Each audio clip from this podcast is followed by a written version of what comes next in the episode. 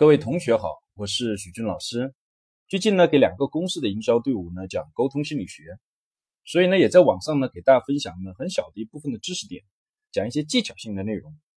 今天呢，讲讲具体化效应，也就是具体化的描述可以增加信任感和可信度。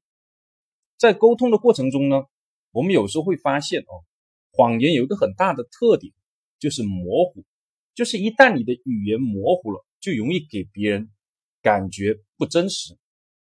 比如说请假，下面呢我给大家几个这样的选择，大家看看哪个更像是真实的。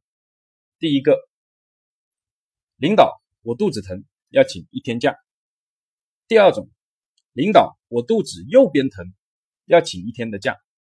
第三种，领导，我肚子右边下部分疼，要请一天的假。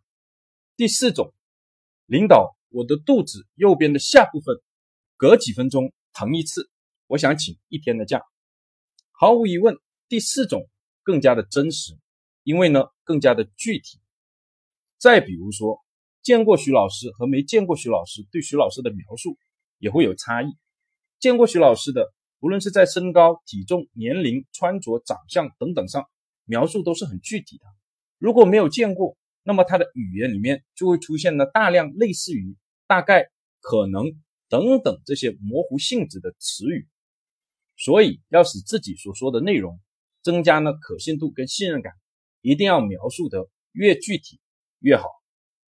另外呢，提醒一下，沟通心理学的内容呢，大部分是一些技巧性的，那么在一些呢非法的领域哦，比如说传销，也有呢大量的应用。希望呢各位同学学了以后。更多的是用在呢对社会有利的一方面，就像呢一把刀，可以呢用来害人，也可以用来救人。希望更多的是用来呢救人的一面。